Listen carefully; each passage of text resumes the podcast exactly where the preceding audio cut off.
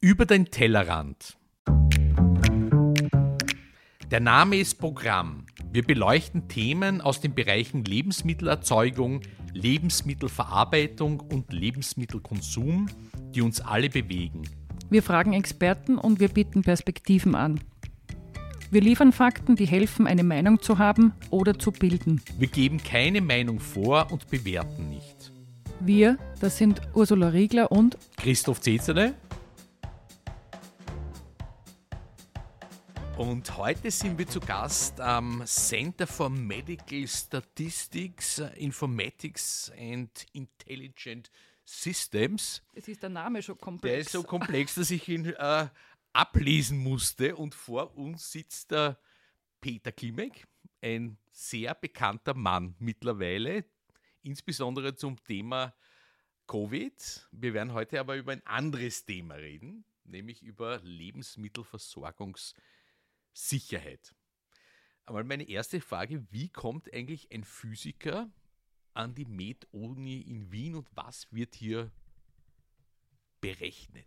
Wir sind, also das Institut, äh, unser Institut gibt es eigentlich schon seit circa ja, 20 Jahren vermutlich. Das war eines der ersten Komplexitätsforschungsinstitute in Europa und ähm, das ist eigentlich daraus gekommen, also dass das eine, eine hochinterdisziplinäre ähm, ähm, ja, Angelegenheit ist, wo es dann darum geht, dass jetzt halt in, in mehr und mehr Fachrichtungen fallen enorme Datensätze an und man weiß nicht wirklich, wie man mit denen umgehen soll. Und da braucht es Methodenentwicklung und die braucht es natürlich auch in der Medizin. Und da ist das am Anfang zustande gekommen. Wir haben aber unsere Mission natürlich von vornherein auch so verstanden, dass es eben nicht nur um medizinische und gesundheitliche Anwendungen geht, sondern auch darum, dass man einfach überall dort, wo man jetzt neue spannende Daten hat, die man methodisch ein bisschen komplexer aufarbeiten muss, dass wir dort ansetzen. Und wenn ich da gleich zum Thema Versorgungssicherheit kommen kann, dann, äh, wenn man sich das ein bisschen durchüberlegt, ist das ja relativ ähnlich oder nicht unähnlich zu dem, wenn wir jetzt von Ausbreitung von Infektionskrankheiten sprechen. Weil wenn wir von Infektionskrankheiten reden, dann habe ich Netzwerke, das sind soziale Netzwerke, die Kontakte, die wir haben, so wie wir jetzt gerade zusammensitzen und miteinander reden. Und wir haben Leute, die sich durch diese Kontakte anstecken können mit einem Virus. Wenn wir uns Versorgungsnetzwerke anschauen, dann haben wir dort nicht Leute, sondern Firmen, die haben keine Sozialkontakte, aber die haben Zulieferbeziehungen. Also die eine Firma liefert der anderen was. Und wenn eine Firma ausfällt, kann sie der andere nichts liefern und steckt dadurch möglicherweise sozusagen die andere Firma an, dass die dann weniger produzieren kann. Und in beiden Fällen habe ich dann sozusagen eine Ansteckungsdynamik auf Netzwerken. Die ersten Modelle, die es übrigens gegeben hat für so eine Versorgungssicherheit, das waren auch in Wahrheit einfach adaptierte Ansteckungsmodelle für Infektionskrankheiten. Und an dieser Frage haben wir eigentlich hauptsächlich geforscht und gearbeitet, bevor Corona losgegangen ist, weil Infektionsausbreitungskrankheitsmodelle, die sind sich eh schon, haben sich die Leute eh schon seit über 100 Jahren angeschaut. Das haben wir eigentlich weniger spannend gefunden und uns einfach darum gegangen zu verstehen, wo gibt es sonst solche Ansteckungsprozesse. Und das wollten wir mit Daten und Modellen verstehen. Und da haben wir dann einfach besonders halt auch für Risiko in wirtschaftlichen und in Finanznetzwerken gearbeitet, wo es wie gesagt auch um, um Ansteckungen auf Netzwerken geht. Woher kommen diese Daten? Sind Sie da vernetzt mit anderen Institutionen in Österreich, die Ihnen Daten liefern, die Sie dann verarbeiten, einpflegen, verarbeiten und dann in Strukturen berechnen sozusagen? Ähm, also das ist von Anwendungsfall zu Anwendungsfall unterschiedlich. Ähm, die ersten Modelle, die hat es vor allem über Finanznetzwerke gegeben. Da gibt es natürlich auch auf Basis von den, von den Regulationen, die es da gibt, also von den ganzen äh, Gesetzen, die die Banken befolgen müssen und was die alles melden müssen, gibt es da Daten, wo man sich anschauen kann, wer tauscht mit wem Geld aus. Teilweise sind die, sind die auch, äh, ja, ist das öffentlich verfügbar. In der Wirtschaft wird es schon ein bisschen schwieriger. Also wo es umfangreiche Daten gibt, wo wir uns auch Modellierungen anschauen, ist zum Beispiel über internationalen Handel Handel. Das heißt, da gibt es ziemlich gute Datenbanken, auch für insbesondere für Lebensmittel, ähm, dass man sich da anschaut, in welch, welche Lebensmittelkategorien werden wo produziert und dann in welches andere Land hin exportiert. Wesentlich schwieriger wird es dann, wenn man dorthin geht, wo es am spannendsten wird, nämlich da, dass man sieht, was einzelne Firmen tun. Weil das ist natürlich für die einzelnen Firmen eines der bestgehütetsten Geheimnisse. Wer sind meine Zulieferer und wer sind meine Kunden? Typischerweise weiß das jede Firma für sich selbst, aber ähm, wenn man dann fragt, wer ist der Zulieferer meines Zulieferers, sind alle, haben alle meine Zulieferer vielleicht die abhängig von demselben Zulieferer und das ist eine Firma in China, die jetzt wegen einem Lockdown dort nicht mehr liefern kann solche Sachen sieht man halt wesentlich schwieriger. Wir haben da bis jetzt viel mit internationalen Daten gearbeitet. Da gibt es aus anderen Ländern, gibt's solche, solche Daten. Wie wird das gemacht? Das wird gemacht dadurch, dass wenn man Rechnung schreibt, dann schreiben beide Teilnehmer bei der Transaktion, also sowohl der Käufer als auch der Verkäufer, schreiben dann die Steuernummer auch auf. Dann kriege ich automatisch bei den Zentralbanken, sehe jede Firmenbeziehungen, die es im Land gibt. Ja. Genau. Und da ähm, Ungarn macht es so, ähm, viele südamerikanische Länder machen das mehr und mehr europäische Länder ziehen das nach. Und das ist, denken wir, auch etwas, was in Österreich sinnvoll wäre, um da zu sehen, wie dann die, die Abhängigkeiten in der, in der Wirtschaft sind. Wir haben uns besonders auch seit Beginn der Pandemie dann die, die ähm, Schweinelieferkette angeschaut weil man da natürlich gerade am Anfang von der Pandemie gesehen hat, dass dieses System doch nicht so resilient und so krisenfest war, wie man es wie am Anfang vermutet hat und dass man da aber auch kein Sensorium hat, keine Art festzustellen, wie, wo stockt es gerade in, de, in, dem System und wird es möglich sein, dass man in ein paar Wochen dann noch genügend Produkte im Regal hat. Und da haben wir dann ein ziemlich breites oder waren Teil eines ziemlich breiten Konsortiums. Da waren natürlich die ähm, Vertreter von den, von den Produzentinnen ähm, bis hin zu den, zu den großen vier Supermarktketten, die wir in Österreich haben, haben ähm, zusammen natürlich auch mit, mit Behörden wie der AGES, ähm, haben wir haben es da geschafft, so da die gesamte Schweinelieferkette sozusagen datenmäßig nachvollziehen zu zu können, um uns anzuschauen, wie, wie sicher ist da die Versorgung in Österreich. Wer beauftragt denn sowas? Jetzt in dem konkreten Fall, den Sie beschrieben haben, ist es dann ein österreichisches Thema, wo die Regierung sagt, oh, ähm, es gibt Krisenpotenzial oder eine besondere Situation? Setzen wir einen Expertenstab zusammen, der sich darum kümmert oder Konsortium, wie Sie sagen, oder macht es wieder nur Sinn auf europäischer Ebene machen? Oder? Also wir warten typischerweise nicht darauf, dass uns irgendjemand beauftragt, sondern das verstehen wir als unsere Mission auf der Universität, dass wir uns überlegen, was sind die Fragen, die gerade keiner stellt, aber die man stellen sollten und die man gescheit aufarbeiten sollte. Und daran arbeiten wir dann. Deswegen haben wir an diesen Themen eben wie systemisches Risiko von Produktionsnetzwerken jetzt auch schon viele Jahre gearbeitet, bevor das Thema jetzt in alle Munde gekommen ist, weil wir uns das einfach schon vor ein paar Jahren gedacht haben, hey, es ist wichtig, das zu kennen.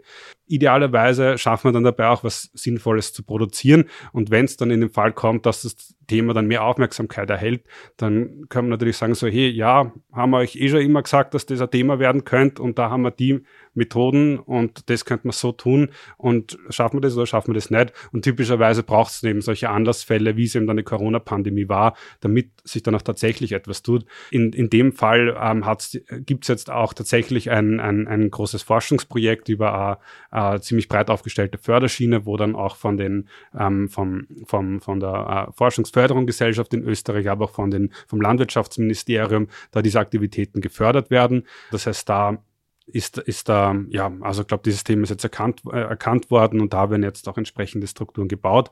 Und ich denke, auf Basis der Vorarbeiten sind wir da auch gut aufgestellt. Aber natürlich, ähm, ga, ganz wichtiger Punkt, den Sie angesprochen haben, wir schauen uns das jetzt natürlich nur, können wir uns dann nur in Österreich anschauen und Handelsnetzwerke sind global. Ähm, jetzt kann man sich natürlich da gewissermaßen helfen, dass man natürlich so eben, wir haben schon über internationalen Handel gesprochen, da gibt es die Daten auch international. Das heißt, da kann man sich zumindest die groben Abhängigkeiten kann man auch einsehen. Aber jetzt natürlich, je, je feingranularer es wird, wenn man wirklich die internationalen Abhängigkeiten einzelnen Firmen kennen möchte, die dann eben vielleicht möglicherweise irgendwelche anderen Produzenten in, in Russland oder in China oder irgendwo rund um, rund um die Welt sind, dann fehlen da einfach auch die Daten und da haben wir dann natürlich Risiken im System, die wir nur schwer einschätzen können. Haben wir momentan nicht äh, sehr, sehr viele krisenhafte Einflüsse wenn ich denke, Krieg in der Ukraine haben wir, wir haben Gas-Energieproblematik, wir haben Inflationsproblematik, über zukünftige Probleme möchte ich gar nicht nachdenken, wenn ich an die, an die Chinesen denke, was momentan äh, vor Taiwan gemacht oder auch was am Balkan passiert, ja, Kosovo, Serbien zum Beispiel. Kommt da noch was Sinnvolles raus, wenn immer neue Katastrophen ins Modell einfließen? Der Punkt ist, wir, wir können natürlich nicht vorhersagen, kein Mensch wird vorhersagen können, was die nächsten Krisen werden, wie stark sich diese entwickeln, wie lange die dauern werden. Der Punkt, wo Sie natürlich vollkommen recht haben, ist, äh, wir müssen natürlich damit rechnen, dass weiterhin solche Krisen auf uns zukommen. Und was wir tun können, ist, dass wir uns schon vor der Krisenzeit so aufstellen, dass wir dann möglichst viele Planungsinstrumente in der Hand haben, dass wenn so ein Fall eintritt, dass wir dann möglichst schnell darauf reagieren kann. Und das ist einfach die Notwendigkeit, die wir daraus ableiten müssen. Und ob das jetzt mehr oder weniger oder härtere oder mehr, weniger harte oder was auch immer Krisen sind, das sollen andere entscheiden. Der Punkt ist einfach nur, wir müssen das bei allen kritischen Infrastrukturen, bei allen kritischen Systemen, die wir haben, müssen wir es einfach auch immer mitdenken, dass wir die krisenfeste haben, aber auch sozusagen ein Monitoring haben, so feststellen können, tagesaktuell, ob es da, da gerade zu Verknappungen kommen könnte oder ob das System sicher ist. Jetzt ist Anfang August, wenn wir dieses Gespräch aufzeichnen und äh, unsere beiden bisherigen Gäste zu diesem Thema Lebensmittelversorgungssicherheit haben uns eigentlich ein sehr klares, nüchternes Bild gezeichnet, Stimmt, ja. dass wir aktuell uns keine Sorgen machen müssen, dass wir gut mit Lebensmitteln, mit den Hauptnahrungslebensmitteln sowieso versorgt werden. Hat sehr viel mit dem europäischen Kontext und den Warenströmen zu tun. Sehen Sie aus Ihren Berechnungen, aus den Daten, die Ihnen vorliegen, irgendwo Risikothemen, über die Sie auch sprechen können im Bereich Lebensmittel, wo Sie sagen, mh, da hat sich was verändert durch Krieg, durch Corona. Es gab ja Logistikprobleme auch schon vor dem Ukraine-Krieg, muss man sagen, in dem Bereich. Gibt es da irgendwas, wo man sagt, okay, daran mussten wir jetzt, das mussten wir melden, daran arbeitet jetzt irgendjemand, weil es nicht mehr so automatisch ging. Sie haben die Schweine ja. als Beispiel genannt. Ja, ähm, bleiben wir vielleicht mal bei, kurz noch bei der Ukraine als, mhm. als Beispiel. Ähm, da sieht man das recht schön und das stützt auch das, dass wir es uns sozusagen in Europa schon richten können, wenn, da, wenn sich da was verknappt. Weil wenn man sich jetzt anschaut im internationalen Handelsnetzwerk, wo wie sich die Ukraine-Krise da auf die Lebensmittelflüsse und, die, und die, die Konversion von Lebensmittelprodukten, also was dann verwendet wird, um was anderes herzustellen, auswirkt, dann ähm, sind unseren Berechnungen zufolge vor allem zwei Produktkategorien da. Ähm, also ähm, an denen kann man das sehr schön illustrieren. Das eine sind Sonnenblumenkerne oder Sonnenblumenöl und das andere ist, ähm, ist der Mais. Es gibt zwei unterschiedliche Arten von oder mehrere unterschiedliche Arten von Schocks, aber der eine ist jetzt einmal, ich stelle meinem Land in der Ukraine irgendwas her und schicke das dann einem anderen Land und die verwenden es dann, um was zu produzieren. Das heißt, da hätte ich dann ein Risiko, so ein direktes Risiko, wenn ich auf Exporte von der Ukraine angewiesen bin, dann bin ich da sozusagen direkt betroffen, wenn wir die das nicht mehr liefern und müssten wir es von irgendwo anders versuchen. Es gibt aber noch eine andere Art von Schock, nämlich es gibt das, dass jetzt wird mir irgendein Produkt von der Ukraine geliefert. Ich verwende das, zum, also das kann zum Beispiel Mais sein, ich verwende es, um die Schweindel zu füttern. Das heißt, ich brauche das für die Schweinefleischproduktion und verkaufe dann das Schweinefleisch weiter. Das heißt, wie tatsächlich sich ähm, Schocks in einzelnen Lebensmittelprodukten auswirken, hängt davon ab, wie die gesamte Produktionskette und Konversionskette ausschaut. Das heißt, wenn einen Schock habe, in was es häufig Tierfutter ist, dann kann das natürlich auch bei den, bei den Produkten, die dann ähm, aus Tieren hergestellt werden, dann, dann festgestellt werden. Was heißt das jetzt für die Ukraine? Also da sehen wir, dass die größten Risiken, ähm, also die, die am, am, stärksten da betroffen sind, das sind nicht wir in Mitteleuropa, das ist einerseits Osteuropa, aber auch das Baltikum. Da gehen wir auch noch davon aus, dass diese diese Ausfälle leichter substituieren können durch den Zugang zum europäischen Markt, aber es ist natürlich vor allem der Raum im, im, im Nahen Osten, in Nordafrika.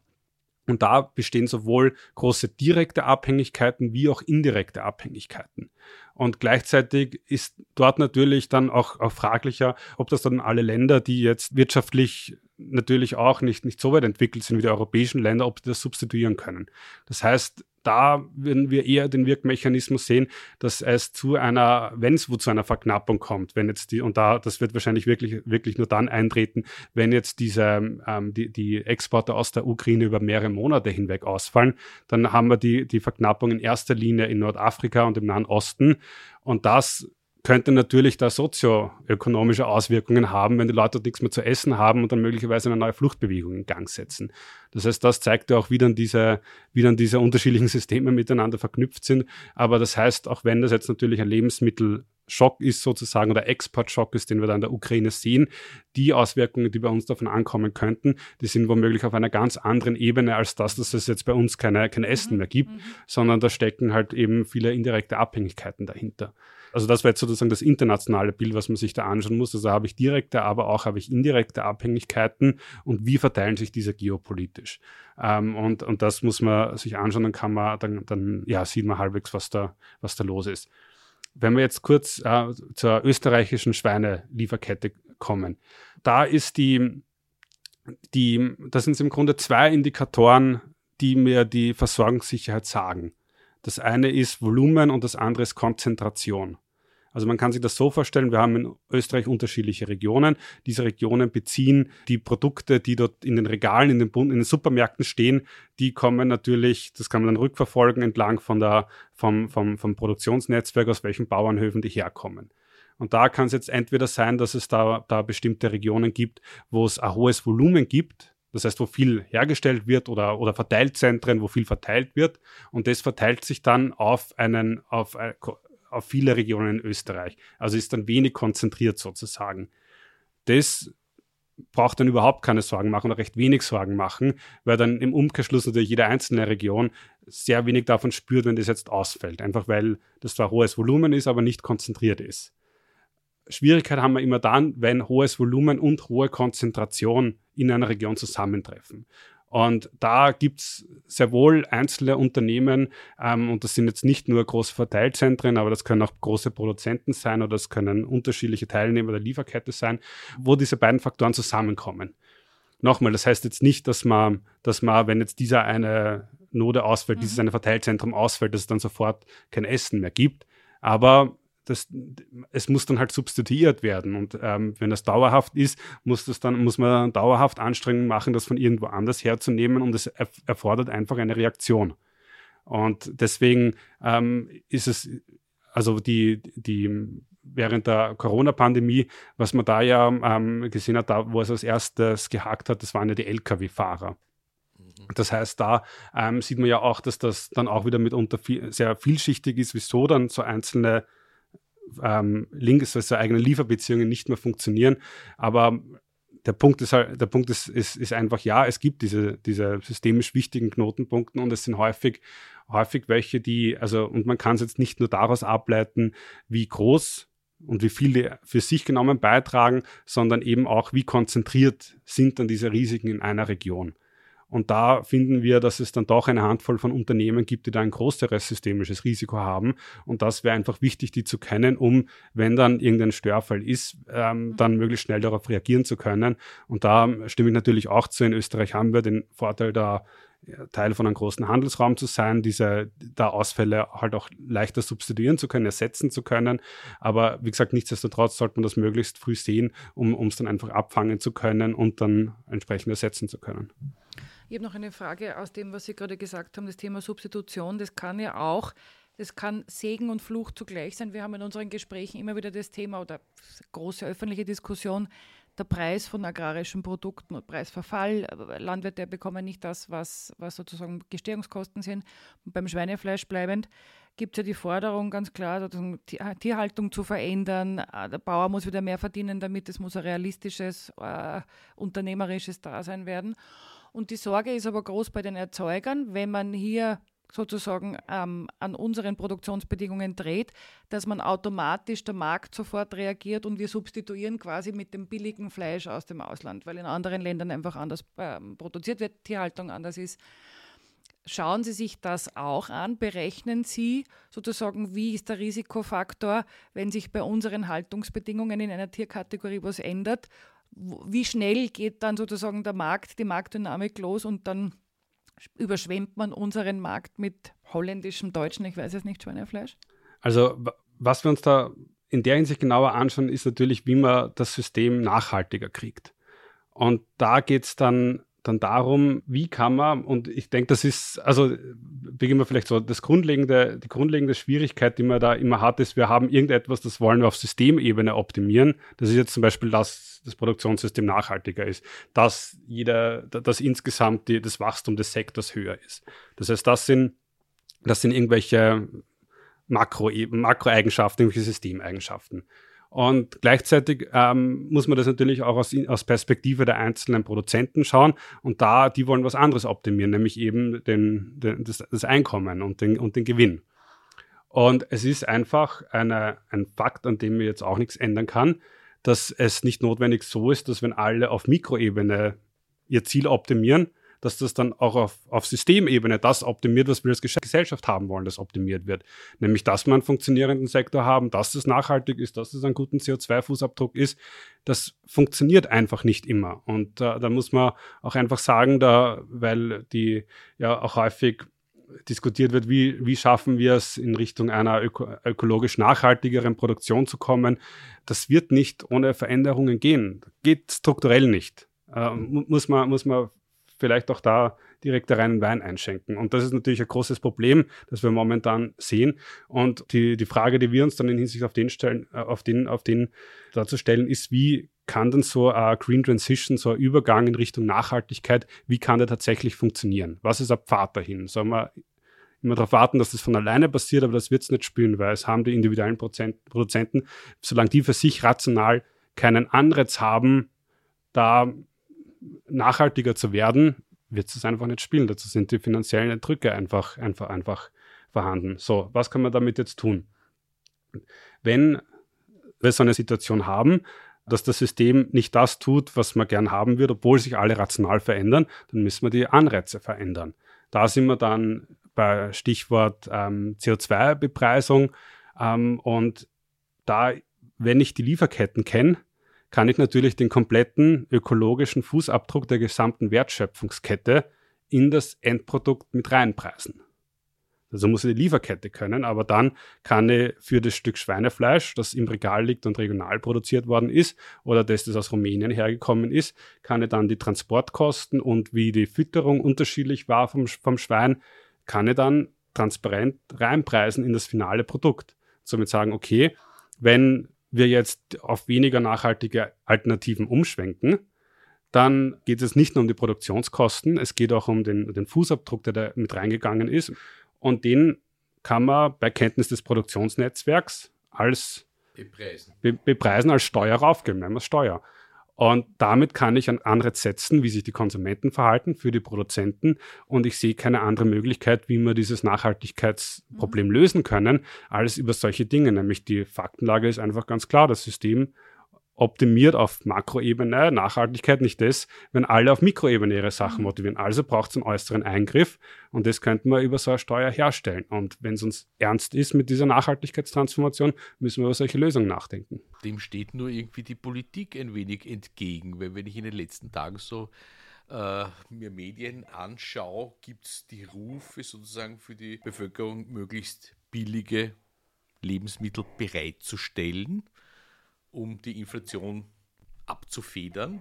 Und das widerspricht ja offensichtlich in jeder Art und Weise sozusagen äh, mittel- und langfristigen Planungen, oder?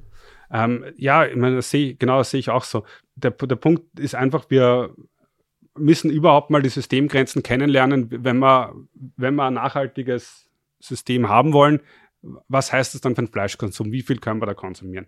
Ähm, es ist jetzt natürlich nicht so, dass man den dann auf komplett auf Null reduzieren muss, keinesfalls. Aber man muss sich natürlich schon überlegen, wo sind die Nachhaltigkeitsgrenzen. Und damit meine ich konkreter, ein entscheidender Punkt ist ja auch Nahrungsmittelkonkurrenz. Das heißt, wenn ich jetzt zum Beispiel ein Schweindel was fütter, was ein Mensch nicht isst, dann habe ich ja so zusätzliches Kalorien, die in die Bevölkerung reinspeisen können, ohne, ähm, ohne dass jetzt, ähm, weil, die, weil die Schweine dann hier was essen, was wir Menschen nicht essen würden.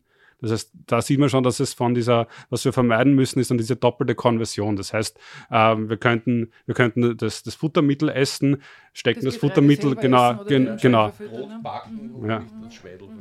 Die, die Sache ist in, in Wahrheit natürlich ein bisschen komplizierter, weil da müssen wir natürlich auch noch die Landnutzung dazu nehmen und wie viel Land brauche ich, um, um, um das Tier zu halten und das Futtermittel dafür zu halten und so weiter. Aber äh, das macht das Ganze nicht trivial. Aber, aber es würde mich schon, oder, oder die, die, die, die Arbeiten, die ich dazu kenne, deuten jetzt schon darauf hin, dass wir vielleicht den Fleischkonsum reduzieren müssen und da die Bepreisung einfach realer zu dem machen, was wir nachhaltig ähm, da spielen können. Aber ähm, den, den müssen wir nicht auf Null reduzieren und auch nicht nur durch was anderes substituieren, weil wenn wir jetzt alle, weiß nicht, Insektenburger essen, die mu muss man die Insekten ja auch mit irgendwas füttern und das müssen wir sich auch mal anschauen, ob das nachhaltiger geht. Das heißt, das, das sehe ich als eine der großen Fragen, dass wir diese Abhängigkeiten näher verstehen. Und ja, und am Ende wird man den, den Konsumentinnen und Konsumenten halt auch reinen Wein einschenken müssen und sagen, es geht halt nicht beides zusammen, oder? Wir können halt nicht das System sowohl nachhaltig haben, als auch beim Preis so günstig runterdrücken, wie es geht. Und natürlich ist das jetzt mit der, mit der, mit der aktuellen Teuerungssituation ähm, jetzt natürlich nicht opportun, über sowas zu reden, aber ist natürlich einfach das, was, die, was Fakt ist. Ja. Sehen Sie aus Ihren Forschungen und aus den vielen, vielen Daten, mit denen Sie arbeiten und zu denen Sie Zugang haben, auch aus so großen Krisen oder besonderen Situationen, dass dort dann mehr Veränderung passiert oder entsteht. Also nachhaltig sich Systeme verändern, schneller und größer als in einer linearen Entwicklung. Können Sie das auch irgendwie bewerten? Und wenn wir es vielleicht wieder also, in dem Lebensmittelkontext ja. sehen? Also was wir uns ähm, jetzt nicht im, im, Lebensmittelkontext wüsste ich jetzt nicht, wie man das, oder könnte ich jetzt kein konkretes Beispiel dazu nennen, aber wir haben es uns für das produzierende Gewerbe haben es uns genauer angeschaut. Und was wir dort gesehen haben, ist, dass etwas, dass da ein Prozess im Gange ist, den der zurückgeht auf den, auf den österreichischen ähm, Wirtschaftsforscher Josef Schumpeter, der hatte diesen, diesen Begriff der kreativen Zerstörung geprägt.